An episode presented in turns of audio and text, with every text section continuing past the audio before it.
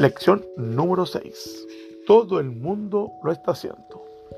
Texto clave, Hechos capítulo 5, verso 29. Respondiendo Pedro y los apóstoles dijeron, es necesario obedecer a Dios antes que a los hombres. Lección del día jueves 4 de agosto. Nota flash. Los príncipes reformados habían resuelto redactar una exposición sistemática de sus opiniones, con pruebas de las Santas Escrituras y presentarla a la dieta. Y la preparación de ella fue encomendada a Lutero, Melanchthon y sus compañeros.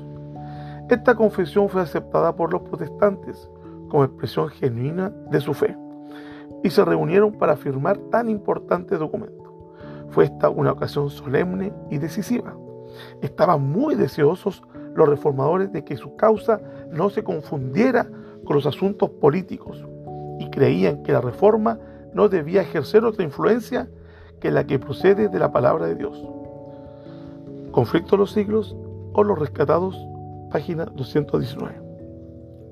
Elena de White nos, nos cuenta las historias de los reformadores protestantes que luchaban contra la autoridad de la Iglesia Católica.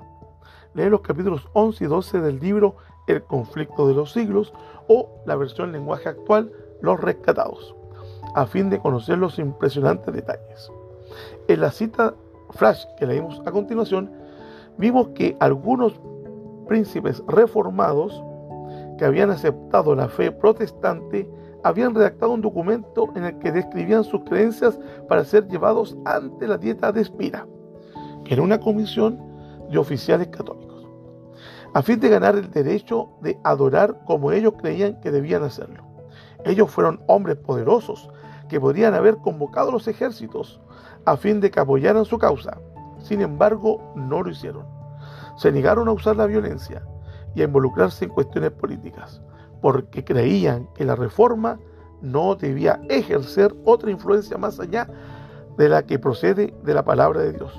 Respetaron a las autoridades existentes todo lo que pudieron, pero por encima de todo obedecieron a Dios.